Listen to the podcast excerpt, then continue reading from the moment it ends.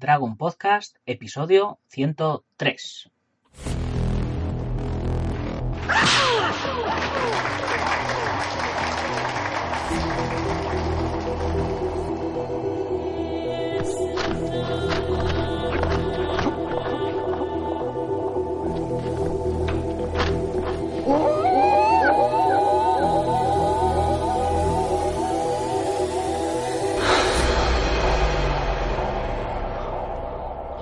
Buenos días a todo el mundo, soy Nacho Serapio, director y fundador de Dragon, y os doy la bienvenida al programa, el podcast, en el que hablamos de defensa personal, deportes de contacto, competiciones, MMA, películas de acción y todo lo que tiene que ver con el mundo de las artes marciales en general.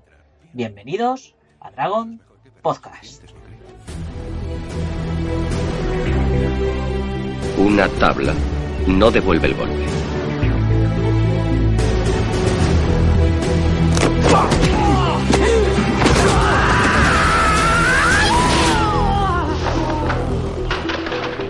Es miércoles 11 de octubre de 2017 y vamos por el programa número 103. Y como todos los miércoles toca hablar de deportes de contacto. Y como acabo de decir, llevamos ya 103 programas y creo que no le he dedicado ningún programa en concreto al rey de los deportes del contacto, al kickboxing. Así que vamos a hacerlo hoy, contando la historia de uno de los principales promotores del kickboxing a nivel mundial, o como a mí me gusta llamarlos, el padre del kickboxing americano, Mike Anderson. Pero antes, permitidme que os recuerde que a las 10 y 10 de la mañana tenemos hoy ya la sexta lección del curso de Point Fight subido a la comunidad Dragon y que no debéis perderosla. Y esta tarde, a las 18 y 18 en el blog, una interesante columna sobre las artes marciales y el fitness, que se publicó en la revista número 17 de la edición en papel de Dragon Magazine. Ya sabéis, 128 vídeos en la comunidad Dragon, 10 libros y más de 1000 fotografías en libre descarga sin marca de agua. Esto es fácil decirlo porque solo en el Campeonato del Mundo de Kempo que, hubo en abril ya sacamos más de 1000 fotografías y ya solo con esa carpeta que hemos subido esta semana ya tenemos más de mil fotografías. Pero bueno, poquito a poquito vamos a ir subiendo más y mejor también iremos subiendo eh, librerías de fotografía de los artículos que vamos subiendo para que tengáis fotos guapas de, calidad. Ya sabéis que nos quedan como treinta y pico plazas al 50% para los que estáis confiando en nuestro trabajo y apoyándonos desde el principio, que es lo mismo que 5 euros al mes o 0,16 céntimos de euro al día, la mitad de lo que costará en cuanto se acaben las 100 primeras plazas y que con ello tendréis acceso a todos estos cursos que os comento, con nuevas lecciones diariamente de lunes a viernes, a todas las revistas Dragon Magazine en versión digital, 15% de descuento en la tienda online y gastos de envío gratis. Además de 50% de descuento en seminarios y torneos en los que esté coorganizando y un montón de contenidos exclusivos más. Podéis probar un mes sin compromiso, eh, borraros cuando queráis eh, o hacer lo que queráis. Eh, desde aquí os invito, y ahora ya sí, una vez hecha la publicidad que hace que todo esto sea sostenible, vamos al lío. Las dos modalidades más conocidas de kickboxing son lo que se conoce como kickboxing americano y kickboxing oriental o kickboxing japonés. Las dos modalidades eh, nacieron a principios de los 70 o finales de los 60, eh, una en Estados Unidos y la otra versión en Japón. El kickboxing eh, no podemos decir que es un arte marcial, eh, sino que es un deporte de contacto basado en las artes marciales. El kickboxing ha evolucionado sobre dos bases principales hasta llegar a ser lo que es hoy. Como digo, una proveniente del Muay Thai que evolucionó en Japón y por eso la denominamos kickboxing japonés o oriental y otra que proviene de diferentes artes marciales orientales y fue instaurada, a los cuales fue instaurada la técnica del boxeo inglés y esta nació en Estados Unidos y es lo que se denomina kickboxing americano y que originalmente se denominó con el nombre de full contact. Hoy vamos a dedicarnos al kickboxing americano o full contact. A comienzos de los años 60 comienza en Estados Unidos una verdadera pasión por los torneos de artes marciales en estos participaban algunos veteranos de las diferentes guerras de Oriente, como Corea, Vietnam, etc. que habían tenido la oportunidad de ver de cerca lo que representaban las artes marciales. En esos momentos, la práctica predominante en los Estados Unidos eran las artes japonesas como karate, judo, aikido, las coreanas como tang do, taekwondo, etc. Y como algo muy exótico y sin nombre por la fecha, tal vez por razones de política o por orgullo, el arte marcial vietnamita. Los combates en los diferentes torneos se hacían con las reglas de point fight o semi-contact por diferentes razones. Entre ellas, el intrincado aparato judicial norteamericano que puede poner aprietos a cualquier organizador de eventos en caso de una lesión de un participante y la interpretación filosófica de que el control al ejecutar una técnica era preponderante para la práctica de cualquier arte marcial. Pero a efectos prácticos esto era muy difícil de controlar y por tanto de arbitrar en todos y cada uno de los torneos. Por otro lado, en programas televisivos que involucraban las artes marciales como The Green Hornet con Bruce Lee y algunos otros, eh, se veía un doble mensaje en los jóvenes que practicaban estas actividades. En ellos no se medían las técnicas, por el contrario, con unas pocas el enemigo quedaba fuera de combate. En aquella época surgieron los campeonatos internacionales de Long Beach, en California, que se llegó a convertir en la capital de los torneos en Occidente, con demostraciones y exhibiciones de gente como Bruce Lee, Ed Parker, John Reed, John Pachivas o Robert Trias, entre otros, exponiendo excelentes técnicas de roturas, del golpe de la pulgada, del efectivo de las patadas de taekwondo, etc. Los internacionales de Long Beach eran unos campeonatos mundiales de todos los estilos donde se dio a conocer gente como Chuck Norris, John Mancini, Bill Wallace, Joe Louis, Alda Cascos, es decir, la creme de la creme. A mediados de los 70, un grupo de boxeadores tailandeses hizo una gira por Estados Unidos enfrentándose a varios de los mejores exponentes de combate de competición eh, que había en aquella época. Y bueno, eh, que decir que, aunque las reglas eh, se hicieron para favorecer a los luchadores americanos, pronto notaron que algo estaba pasando. Esto incrementó entonces la visión de que algo debía hacerse para ofrecer a la opción del live contact algo más vistoso, que le produjera algo de dinero a la gran maquinaria del marketing norteamericano. Se invitó entonces a los mejores campeones que estaban surgiendo en los diferentes torneos de todo Estados Unidos, como Chuck Norris, Joe Louis, Steve Anderson, Howard Jackson, a aportar ideas sobre qué hacer. También se invitó a organizaciones como la USK o la World Martial Arts Association y a la cadena de televisión ABC con la idea de aportar ideas y crear un arte o deporte para muchos asiáticos típicamente norteamericano. Fue entonces cuando en 1970 el famoso karateca Joe Louis se calzó unos guantes de boxeo y peleó en un ring al cao con un grandísimo éxito de medios y atención del público, que estaba ávido de nuevas experiencias y espectáculos. Y a pesar de que durante más de 20 años se le denominó como Karate al Kao o Full Contact Karate, aquel día, el 17 de enero de 1970, la prensa lo anunciaría como kickboxing.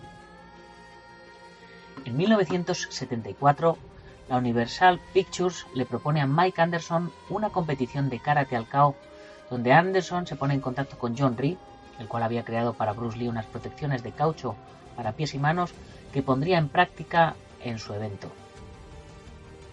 Bruce Lee ya había probado algo parecido al kickboxing en combates de exhibición utilizando protecciones, desarrollando los golpes a contacto pleno y el combate se realizaría de forma continua, sin parar después de cada técnica marcada. El 14 de septiembre de 1974, el promotor Mike Anderson organizaría los primeros campeonatos del mundo de lo que él llamó Full Contact Karate entre una selección americana y otra europea de ocho luchadores, en combates de tres asaltos se realizó en el Sports Arena de Los Ángeles ante 12.000 espectadores, deportistas famosos y medios de comunicación, siendo los campeones por pesos los americanos Joe Louis en pesado, Jeff Smith en semipesados, Bill Wallace en medios y el mexicano Isaías Dueñas en ligeros. En los comienzos del kickboxing no se utilizó el ring convencional con cuerdas, sino los mal llamados tatamis, cuadriláteros de 4x4 o 6x6 hechos con cinta adhesiva o pintura en el área de la competencia. Combates de este tipo se pueden apreciar en diferentes documentales, estando entre los más famosos los de Howard Jackson, Bill Wallace y los de la familia Urquide, Benny el Jet y su cuñado Blinky Rodríguez. Entre los más destacados exponentes de este estilo de full contact karate estaban Howard Jackson, jefe de seguridad de Chuck Norris, John Nasty Anderson, Bill Superfoot Wallace, Tony Palmore, Ernie Reyes Sr. y otros tantos. En 1974, Mike Anderson funda la PKA, Professional Karate Association, que luego cambiaría la K de karate por la K de kickboxing. La denominación de estas competiciones era Full Contact Karate hasta que Delcourt, presidente de la Federación Internacional de Karate, lo prohibió por no estar de acuerdo con dichas competiciones. Dos años después fundaría la WACO, Asociación Mundial de Organizaciones de Kickboxing. Poco a poco este arte o deporte fue adquiriendo personalidad propia. Wallace intercambiaba técnicas con Luis, Wallace enseñó técnicas de pierna procedentes de karate y taekwondo y Luis le enseñó las técnicas de puño de boxeo y la utilización adecuada. Juntos fueron sintetizando combinaciones y una manera de combatir de puño y pierna que jamás se había visto hasta entonces. En 1975, el campeón francés de karate Dominique Valera fue descalificado en los terceros campeonatos del mundo de karate después de golpear a un árbitro. Esto le hizo a Valera pasarse al full contact de la mano de Bill Wallace, quien se encontraba en dichos campeonatos para retar a los campeones de karate de los que no recibió respuesta. Valera viajó a Memphis durante siete meses a entrenar con Wallace, realizando saco, footing, sombra, sparring, etc. Un entrenamiento que era totalmente nuevo para él, más parecido al de un boxeador que al de un karateca. A su llegada a París, comienza a difundir el full contact y a representar la PKA en Europa. El kickboxing americano originalmente se dividía en full contact, light contact y semi contact. Pero con la incorporación y la fusión del kickboxing americano y el kickboxing oriental, esto ha variado un poco y ahora se suelen dividir en ring sports y tatami sports, quedando en el ring las modalidades de full contact, de low kick, eh, de K1 reglas y quedando para el tatami eh, las modalidades de light contact, la modalidad de semi contact, hoy día llamada point five, también la modalidad de light kick, que sería un light contact con patadas bajas, también con low kick, y eh, la con la reciente incorporación también de formas musicales, que bien es cierto que no tienen nada que ver con el kickboxing como deporte de combate, pero que sin embargo es una disciplina que se está practicando en muchísimas escuelas deportivas a nivel mundial y se ha hecho su propio hueco por derecho propio. Y como vamos muy bien de tiempo, eh, no voy a terminar el podcast de hoy sin hablaros también un poquito del kickboxing oriental. Esta modalidad surgió en los años 60 y lo hizo a caballo entre Tailandia y Japón. Por otro lado, si hiciéramos un cóctel de disciplinas, tendríamos que mezclar el Muay Thai, el Kyokushinkai y el boxeo inglés. Un joven japonés practicante de Kyokushinkai fue el que inició los orígenes del kickboxing, al sentir atracción por el Muay Thai. El joven en cuestión responde al nombre de Kenji Kurosaki. Ya sabemos que el karate Kyokushinkai del sensei Masutasu Oyama permite el contacto pleno con excepción de los puños a la cara. Pero, después de su viaje a Tailandia, Kenji mezcló el Kyokushinkai con el Muay Thai, rompiendo más tarde con su maestro e iniciando un nuevo camino al que llamó Shin Kakuto Jitsu y fundando el legendario Mejiro Jin. Para contrarrestar la imbatibilidad de los luchadores tailandeses, eliminaron los codos y las rodillas, respetando los low kicks. Los combates empezaron a desarrollarse como teloneros de los combates de lucha libre, que por aquel entonces estaban de moda en Japón.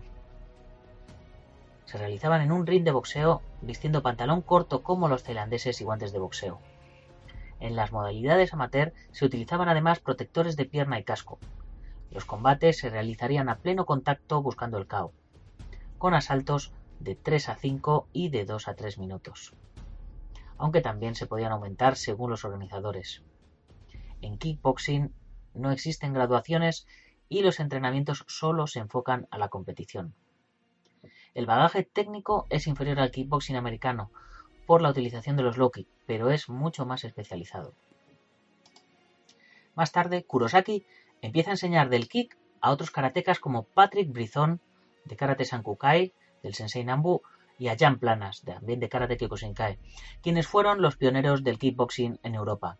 Plas fundó el Mejiro Jin de Ámsterdam, del cual surgieron muchos campeones como Lucien Carvin, Fred Rogers y Van Hoss, entre otros. Y Brizon, por su parte, fundó el Brizon Jin en Francia. Este país ha dado luchadores de la talla de Silla, Panza o el mismísimo Roger Paschi. Poco a poco, estos combates fueron ganando adeptos y empezaron a buscar luchadores extranjeros para enfrentarse a los campeones japoneses. Luchadores de boxeo francés, Sabate o de full contact viajaron a Japón para enfrentarse a los japoneses y tailandeses con sus reglas que permitían los low.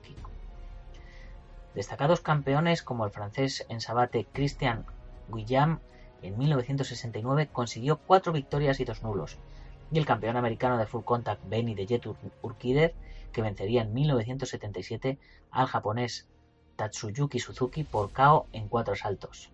Dicho luchador hasta este combate había estado imbatido con 126 victorias y 122 KOs. El americano Howard Hanson, después de colaborar un tiempo con la PKA, decidió crear una asociación en la que los peleadores pudieran pelear en cualquier parte del mundo y no solo en los Estados Unidos. En aquellos momentos, al no permitir el kickboxing americano los golpes en las piernas, sus practicantes no peleaban en Asia. En 1976 se creó la WKA, World Karate Association, donde Hanson, su mujer y Arnold Urquidez, el hermano de Benny Urquidez, fueron los fundadores.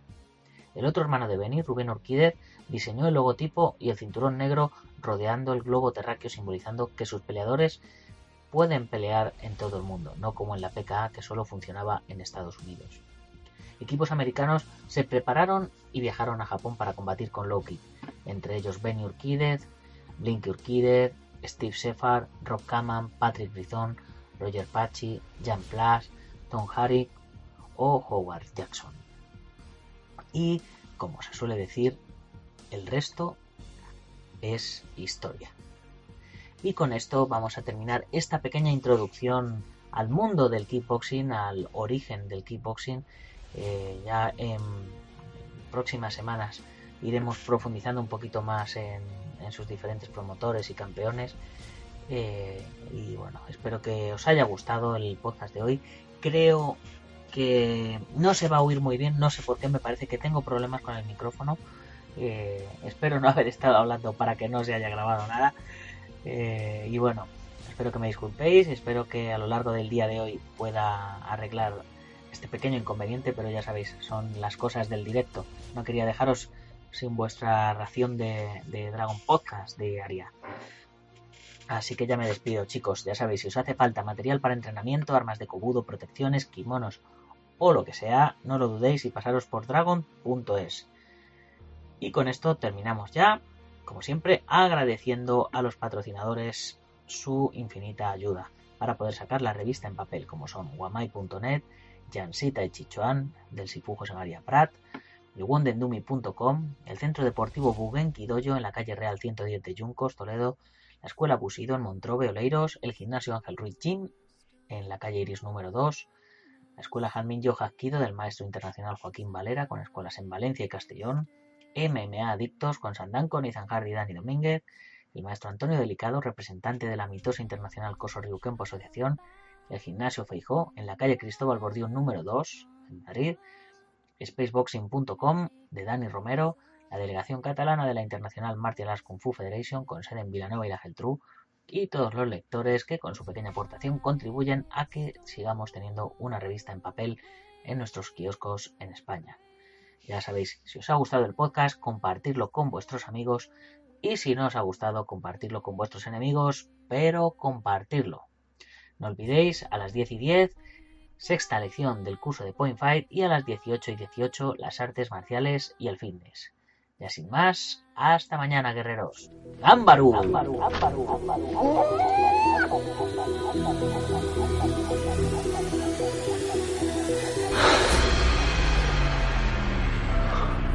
Ya sé Kung Fu.